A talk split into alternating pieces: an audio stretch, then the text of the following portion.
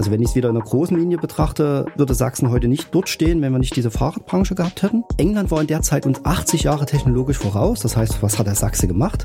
Das nennen wir also Studienreisen. Heute wird man das Industriespionage nennen.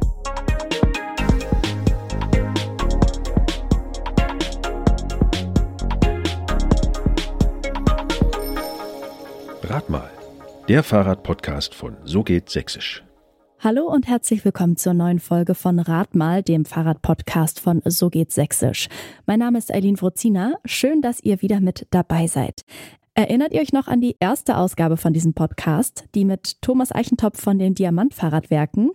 Auf die Frage, was Sachsen zum Fahrradland macht, hat er gesagt, was ist wirklich der Ursprung dessen, ähm, dieses Fahrradlandes, dann ist es die Textilindustrie. Ich kann nicht genau erklären, warum. Dafür mhm. fehlt mir der technische Sachverstand, aber ich weiß, dass deutschlandweit viele Fahrradhersteller aus Fabriken entstanden sind, die Strickmaschinen hergestellt haben. Und diesem Ursprung und der Geschichte des Fahrradlandes Sachsen gehe ich heute auf den Grund. Dafür habe ich mir Jürgen Kabus eingeladen. Geboren in Leipzig, aufgewachsen in Dresden, ist er unter anderem Sammlungsleiter und Kurator des Industriemuseums Chemnitz und Industriearchäologe. Herzlich willkommen, Jürgen. Hallo. Jürgen, ich bin wahrscheinlich jetzt nicht die Einzige, die über die Berufsbezeichnung Industriearchäologe stolpert. Bei Archäologen denke ich eher an Menschen, die vorsichtig mit einem Pinsel Dinosaurierknochen oder antike Vasen freilegen. Pinselst du Dampfmaschinen frei? Das ist ein guter Vergleich, aber nein, Dampfmaschinen pinsel ich nicht frei. Was machst du denn dann? Also der Industriearchäologe ist eine schlechte Übersetzung aus dem Englischen, kommt eigentlich aus dem Englischen ähm, Industrial Archaeology, wo die Archaeology eher die deutsche Geschichte wäre. Das mhm. heißt, wenn wir es also vernünftig übersetzen, würde man eher sagen Technikhistoriker, Technikgeschichte oder, wie wir es heutzutage ausdrücken, Industriekultur. Also die Frage, wie entstand Industrie, wie entstand Industrialisierung, welche Faktoren haben da hineingeführt und Industriegeschichte, Industriekultur hat ja nicht nur was mit den Maschinen zu tun, mhm. sondern es hat ganz viel mit Sozialgeschichte, mit Wirtschaftsgeschichte zu tun, mit den Menschen, weil diese Phase, die wir, in der wir ja immer noch sind, äh, in der Deindustrialisierung, wir sprechen von der vierten industriellen Revolution, ähm, die verändert uns ja, die verändert unser ganzes Umfeld und genau das ist mein Tätigkeitsfeld. Am Anfang haben wir jetzt gerade Thomas Eichentopf von Diamant Fahrrad gehört. Der meinte, dass die Fahrradherstellung ihren Ursprung in der Textilindustrie hat. Wie hängen denn Strickmaschinen mit Fahrrädern zusammen? ähm, da hat der Eichstoff äh, aus zweierlei Hinsicht recht. Zum einen mit einem übergeordneten Aspekt, das ist die Frage, wie ist eigentlich die Industrie in Sachsen entstanden? Und äh, zum zweiten hat er völlig recht, weil die Wurzeln der Firma Diamant genau auf eine Strickmaschinenfirma, also auf eine Textilfirma zurückgehen. Fangen mhm. wir vielleicht mit äh, dem ersten an oder mit dem ausführlicheren. Wir haben in Sachsen ja verschiedene Hochs und Tiefs, könnten wir sagen, verschiedene Strukturbrüche. Da war vor allen Dingen der siebenjährige Krieg ein ganz entscheidender. Sachsen hat nicht nur verloren, sondern hat auch erkannt, wir müssen was verändern. Sachsen hat das Bildungssystem massiv verändert. Dadurch entstand unter anderem die heutige TU Bergakademie Freiberg. Basierend aus diesem guten Bildungssystem und basierend aus, aus dem Berggeschrei, das erste Berggeschrei war ja 1168, wenn ich mich jetzt nicht irre mit der Zahl, in Freiberg, basierend also aus diesem Geld, was da war, entstand die Phase der Protoindustrialisierung. 1798 wurde in Sachsen die erste Fabrik gegründet. Mhm. Das ist die Bernhardsche Spinnerei, ähm, heute ein Stadtteil von Chemnitz, früher äh, außerhalb von Chemnitz und zwar ist das eine Textilfabrik. Wenn wir jetzt aber von Fabriken in dieser Zeit, also ach, um 1800 sprechen, dann reden wir irgendwie von 10, 20, 30 Menschen, die dort mhm. gearbeitet haben. Da würden wir heute eher nicht mehr so ganz Fabrik dazu sagen. Und wo ging die Industrialisierung los? Die ging entlang der Flüsse los. Ne? Wir sind ja hier auch am Kanal. Gut, der ist später gekommen, aber warum an den Flüssen? Weil man die Wasserkraft als Antriebsquelle genutzt hat. Mhm. Deswegen spricht man in dieser Phase auch von Spinnmühlen als erste Fabrikbauten. Und so entstand die Bernhardsche Spinnerei meistens hatten die ein außenliegende oder innenliegendes Wasserrad und dort wurde halt gesponnen. Ähm, warum ging das in der Textilindustrie los? Das war der erste Bereich, wo der Übergang von der Handwerkzeuggesellschaft zur Maschinenwerkzeuggesellschaft vollzogen ist. Mhm. Wir arbeiten ja als Menschen sehr viel mit unseren Händen. Das zeichnet uns so ein bisschen aus im Verhältnis zu anderen Lebewesen auf diesem Planeten. Und dann hat man den Prozess der Spinnerin. Na, es ist ein typisch weiblicher Beruf. Die hat quasi den Faden, den Baumwollfaden, der drei, vier Zentimeter lang ist, verzogen und verdreht. Und dadurch entstand ein Faden, den wir wiederum verweben konnten. Und durch eine kleine technische Erfindung. Beim Weben, durch den Webschütz ist das Weben schneller gewesen als das Spinnen und das führte zum Garnhunger und das führte zu einem Boom um 1800 der Textilfabriken. Mhm. Der sächsische König war dann sehr clever und hat ein Privilegium Exklusivum vergeben. Also du, lieber Unternehmer, du hast das einzige Recht, das zu machen. Und so entstand die Textilbranche, die Spinnereibranche vor allen Dingen. England war in der Zeit uns 80 Jahre technologisch voraus. Das heißt, was hat der Sachse gemacht? Das nennen wir also Studienreisen. Wir haben also Studienreisen bezahlt. Heute wird man das Industriespionage nennen. Wir sind nach England gefahren. Wir haben das hergeholt, zum Teil in Nacht- und Nebelaktionen, ähm, haben das Ganze ähm, hier in Funktion gesetzt, nachgebaut irgendwann. Und so entstand der Textilmaschinenbau. Mhm. Erst aus Holz, dann aus Eisen. Wenn wir Eisen brauchen, brauchen wir Werkzeugmaschinen, also Bohrmaschinen, Drehmaschinen, Fräsmaschinen und so entstand der Maschinenbau. Wenn wir Eisen einsetzen, brauchen wir Gießereien. Und so entstanden die Gießereien auf einmal. Mhm. In Chemnitz alleine gab es mal 80 Gießereien. Und so mhm. sehen wir also von der Textilindustrie ausgehend, entwickelte sich quasi der Baum der heutigen Wirtschaft bis halt hin zum Auto, Motorrad, Fahrrad. Und da haben dann sozusagen auch die ersten Fahrradindustrien ihren Sitz gehabt. Genau, also wir, das ging alles um 1800 los, das dauerte dann noch so bis 1840, 1850, dann mhm. fingen die Firmen sich an zu differenzieren. Früher haben die Firmen alles hergestellt, mhm. also so ein Universalhersteller könnte man sagen. Dann haben sie aber festgestellt, na ja, so ganz gut sind unsere Produkte auch nicht ähm, mhm. und haben angefangen, sich zu spezialisieren. Kennen wir ja heute auch, so von uns mhm. selber. Ne? Irgendwie am Anfang machen wir alles und irgendwie sagen wir dann, das gefällt uns mehr als das. Und dann entstand so ab 1800 70, 80, 90 entstand dann so die Fahrradindustrie. Da war jetzt Diamant nicht die erste sächsische Firma, eher so ein bisschen später, aber die, die bis aber heute durchgehalten hat. Und das ist ja auch eine große Leistung, muss man sagen. So differenzierte man sich halt aus der Textilindustrie hin zum Fahrrad, weil das Fahrrad ja schon wieder mehr Feinmechanik braucht. Also vielleicht war der ein oder andere mal in einem Industriemuseum und hat so eine Textilmaschine aus Holz gesehen. Das ist sehr grob schlechtig, könnten wir sagen. Das hat schon mehr mit, mit Tischlerarbeiten zu tun. Wenn wir uns heute Maschinen angucken, dann sind wir ja in sehr kleinen mhm. Toleranzbereichen. Und das musste man erstmal lernen.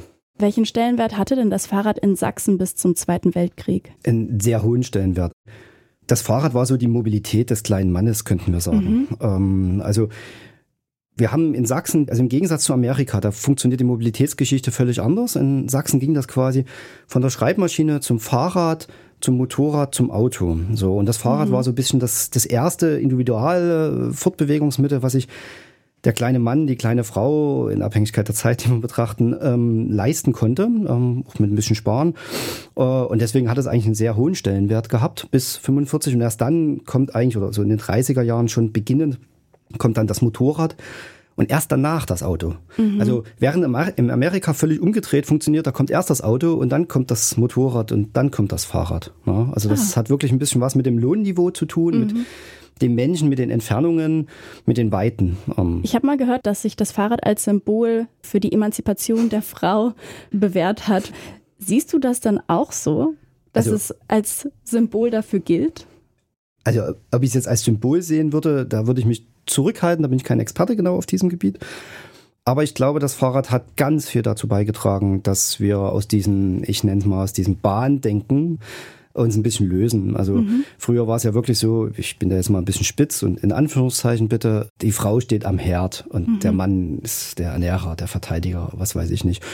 Und das Fahrrad hat auf jeden Fall dazu ge geführt, dass die Frau sich ähm, freier bewegen konnte. Da gab es auch eine ganz, ganz, ganz große, kurz vor 1900, äh, die hat auch an einem Buch mitgeschrieben und äh, die hat gesagt, ich rate der Emanzipation hinterher oder davor weg. Und damit war die Frau selbstbestimmt. Also sie also wir haben ja wirklich noch bis weit ins 20. Jahrhundert hinein mussten die Frauen ihren Mann fragen, ob sie einen Führerschein machen durften. Also das mhm. können wir uns heute im 21. Jahrhundert gar nicht mehr vorstellen. Und mit dem Fahrrad hatte sie einfach was selber und sie konnte selber steuern, wo sie hin möchte. Und ich glaube, von daher ist das Fahrrad schon ein großer Katalysator für die Emanzipationsbewegung. Und es fällt auch genau in die Zeit rein, wo die Frau sich einfach löst von diesen Reifröcken, von diesen Korsetts, äh, von, von dieser gesellschaftlichen Zwänge und die Gesellschaft sich ja dann öffnet. Also es ist ja nicht nur die Frau, es ist ja die gesamte Gesellschaft und der Prozess geht ja bis heute.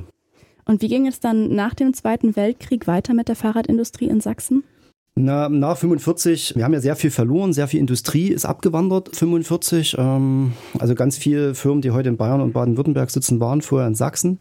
Sachsen oder Mitte Deutschland war das industrielle Herz mhm. Deutschlands, muss man sagen. Ist ja auch eine Wiege der deutschen Industrialisierung. Und das heißt, wir haben ganz vielen Firmenverlust. Wir haben ganz viele zerstörte Betriebe, wir haben ganz viele Reparationszahlungen. Also der Start ist schwer, aber er gelingt.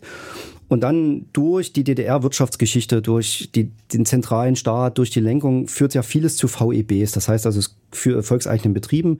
Das heißt, wir gründen ganz große Betriebe. Da ist jetzt VEB Robotron beispielsweise aus einem anderen Bereich ein ganz, ganz großer. Und da wird staatlich vorgegeben, wer baut was und wie viel und wann. Und das führt dann so sehr die Planwirtschaft und das führt auch ein bisschen zum Mangel. Und ähm, so überleben einige Fahrradhersteller. Diamant stand schon auf der Abschussliste, muss man sagen, ähm, wenn man das so formulieren möchte. Aber Meistens macht man ja die Rechnung ohne den Kunden. Mhm. Ja, also der Konsument entscheidet ja sehr viel, indem er was kauft oder was nicht kauft. Und es war so eine hohe Nachfrage nach Fahrrädern, dass der eigentliche Produzent nicht mal hinterhergekommen ist, weswegen die DDR dann gesagt hat, Diamant produziert weiter. Und deswegen existiert Diamant bis heute hin. Und das Fahrrad hat ja dann auch wieder einen ganz hohen Stellenwert. Wenn wir wieder nach Mobilität wollen, wir wollen ins Grüne, wir wollen picknicken, und wir können warten aber irgendwie elf bis 18 Jahre auf dem Auto und auf dem Motorrad muss man sich auch was mal leisten können, dann ist das Fahrrad wieder die Mobilität des kleinen Mannes mhm. oder der kleinen Frau.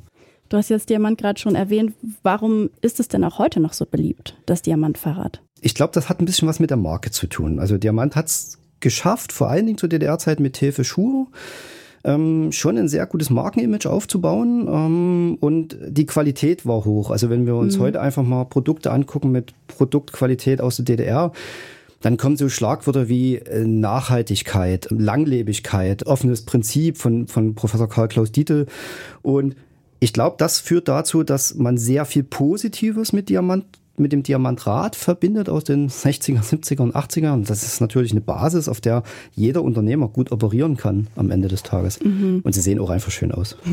Das stimmt. Sachsen hat historisch gesehen einige Fahrradmarken zu bieten. Neben Diamant sind Presto, Wanderer, Avanti, Rapid, Seidel und Naumann nur so ein paar Namen. Allein in Dresden gab es um 1890 zwölf Fahrradhersteller. Warum gab es denn so viele kleine Marken? Das hat auch wieder was mit der sächsischen Wirtschaftsgeschichte zu tun. Also das ist ein ganz normaler Prozess. Das ist nicht typisch fürs Fahrrad. Das gab es auch bei Motorrädern, das gab es auch bei Autos. Beispielsweise beim Autos weiß ich Da hatten wir mal in Sachsen 34, 35 Automobilfirmen. Ähm, ich könnte jetzt keck die Frage in die Runde stellen. Hm. Welche gibt's denn jetzt noch? Ja? Gute Frage. Wir produzieren noch in Sachsen Autos, aber der reine sächsische ist eigentlich nur noch Audi, die aber nicht mehr, die äh, nicht mehr da sind. Die nicht ne? mehr da sind, ja. die in Ingolstadt produzieren. Mhm. Ähm, das heißt also, am Anfang ist eine neue Innovation, eine neue Erfindung da und dann springen ganz viele auf diesen diesen Zug auf, die produzieren das, die Kunden nehmen das an, dann wird das Ganze besser und größer und dann gibt es so einen Marktbereinigungsprozess, nenne ich das immer. Also die mhm. eine Firma kauft die andere auf, eine andere Firma überlebt nicht, weil sie vielleicht ein bisschen falsch gewirtschaftet hat oder andere Gründe. Und dann führt das zu so einer Reduktion. Und dann haben wir am Ende nicht mehr, ich übertreibe jetzt mal 50 Fahrradhersteller in Sachsen, sondern bloß noch eine Handvoll. Und das, so ist das halt entstanden. Deswegen ist das für mich nicht verwunderlich, dass es da so viele kleine Firmen gab.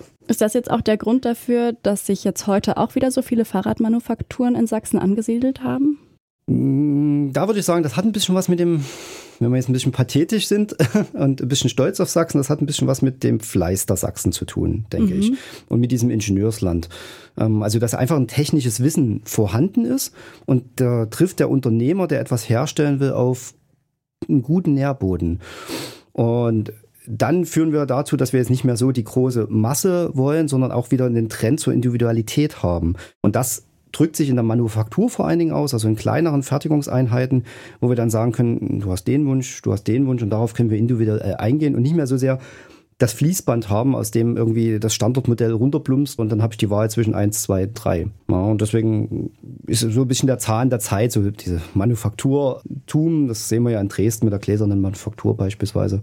Und dann natürlich auch ein bisschen was wieder mit dem Erzgebirge, also mit dieser kleinen Struktur in Sachsen am Ende. Also Sachsen besteht ja nicht nur aus den drei großen Städten, sondern auch ganz viel Umland da existieren unheimlich viele kleine mittelständische Betriebe. Also Sachsen hatte nie die großen Industrien, mhm. sondern immer den Mittelstand. Das ist das Entscheidende für Sachsen gewesen. Wie schätzt du denn die historische Bedeutung von Fahrrädern für die sächsische Wirtschaft ein? Beziehungsweise wie stark war denn die Wirtschaftskraft der Fahrradindustrie allgemein historisch betrachtet in Sachsen? Die war, glaube ich, sehr groß und nicht zu unterschätzen. Ähm, ich würde das Ganze achronologisch mal kurz betrachten wollen. Mhm. Wenn wir uns heute die sächsische Wirtschaft angucken, dann haben wir Ganz klar, Maschinenbau müssen wir jetzt nicht äh, Statistiken reingucken, haben wir noch irgendwie 25, 30 Prozent, kommt wieder von der Region ab.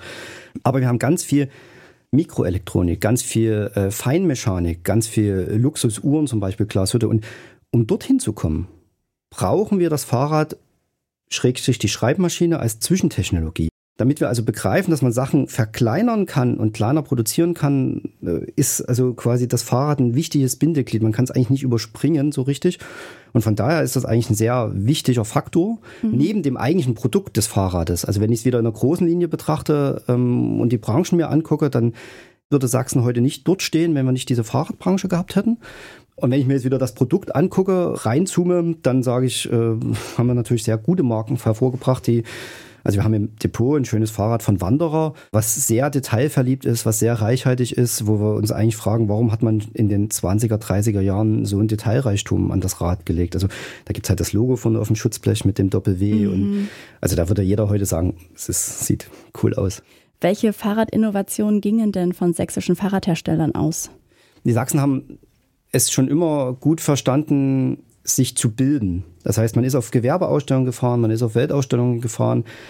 Man hat den Markt sehr genau verfolgt und ähm, hat es dann geschafft, das hier in Masse umzusetzen, damit man es wieder an den Kunden bringt, mhm. damit der Kunde sich das leisten kann. Und das sind eigentlich die, die, die Innovationstreiber aus Sachsen. Wenn wir wieder ins Heute springen, also das war die Geschichte, wenn wir ins Heute springen, dann sehen wir natürlich, dass ähm, da sehr viel geforscht wird am Ende. Beispielsweise in Chemnitz die äh, textilen Speichen, also ein, ein Rad mit Speichen, aber wo die Speichen nicht aus äh, Stahl sind oder Blech, sondern aus einem textilen Stoff. Mhm. Also am Ende ist ja eine Speiche ein, ein, ein Stück gerades Blech, was in Kreisform gezogen wird.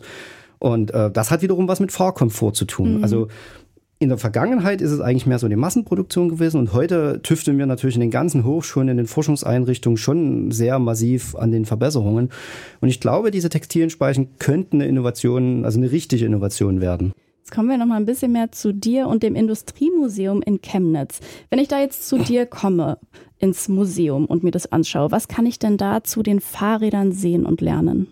Das Industriemuseum zeigt ja äh, auf 3500 Quadratmeter Dauerausstellung die sächsische Industriegeschichte. Das heißt, wir fälschlicherweise nicht, wie der Titel vermuten lässt, wir betrachten nicht die Chemnitzer Industriegeschichte, sondern wir betrachten die sächsische Industriegeschichte. Das heißt also, du wirst bei uns ein Hochrad sehen, du wirst bei uns äh, ein modernes Elektrofahrrad von Diamant sehen, die, das tauschen wir alle ein paar Jahre mal aus.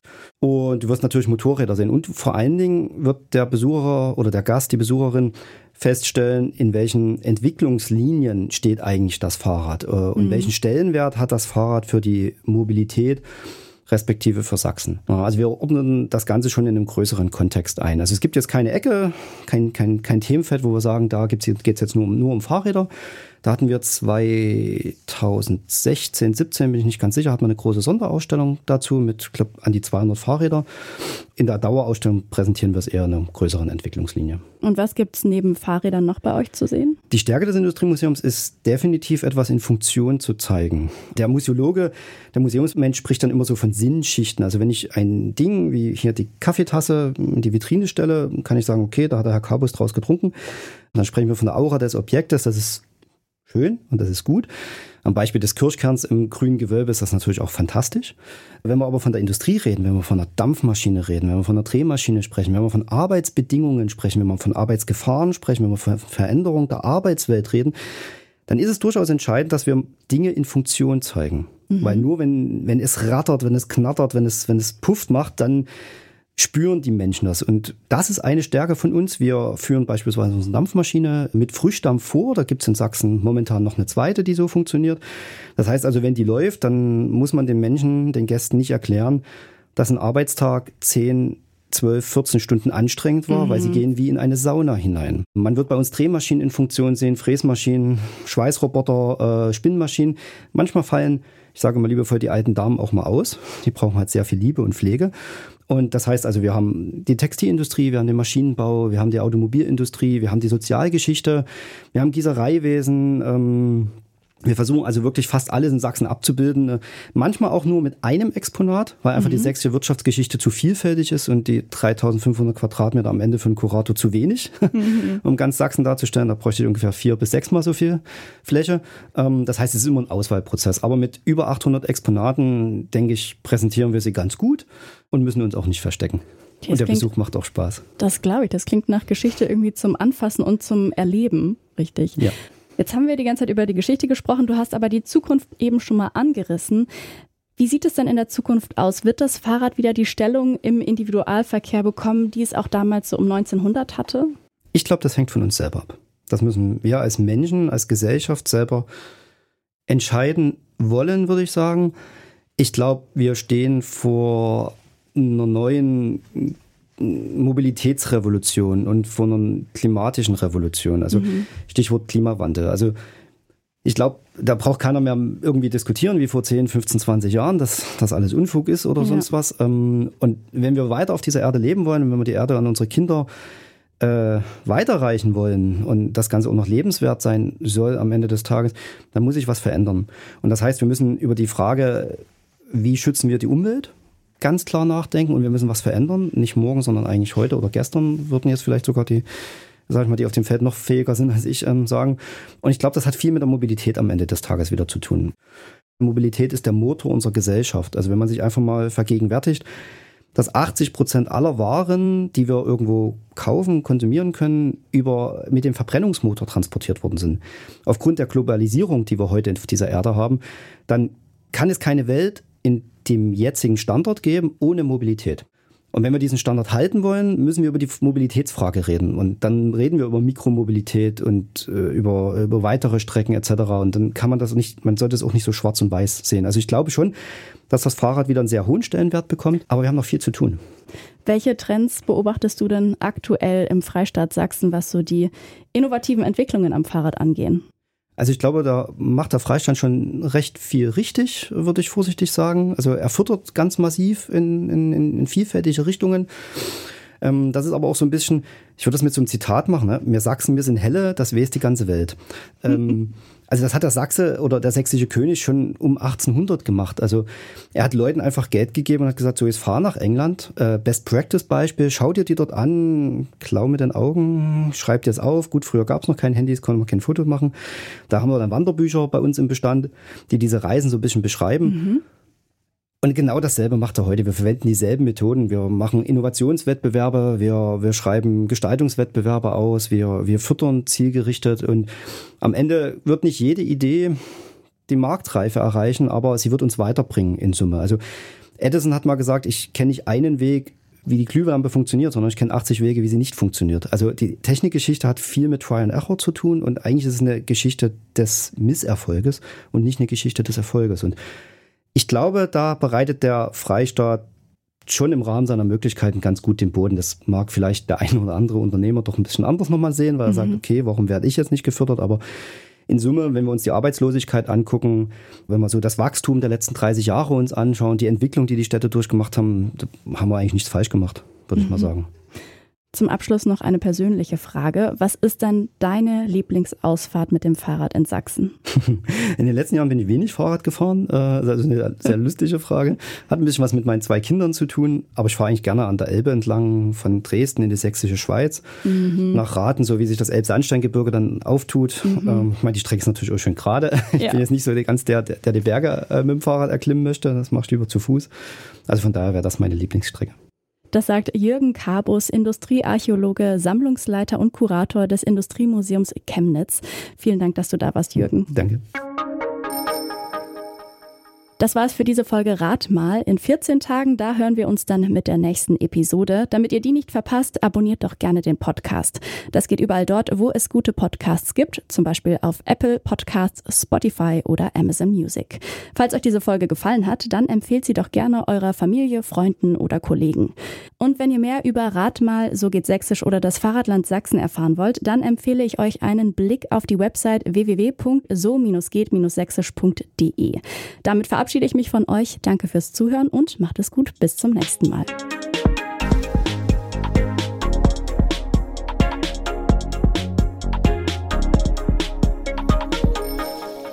Rat mal. Der Fahrradpodcast von So geht Sächsisch.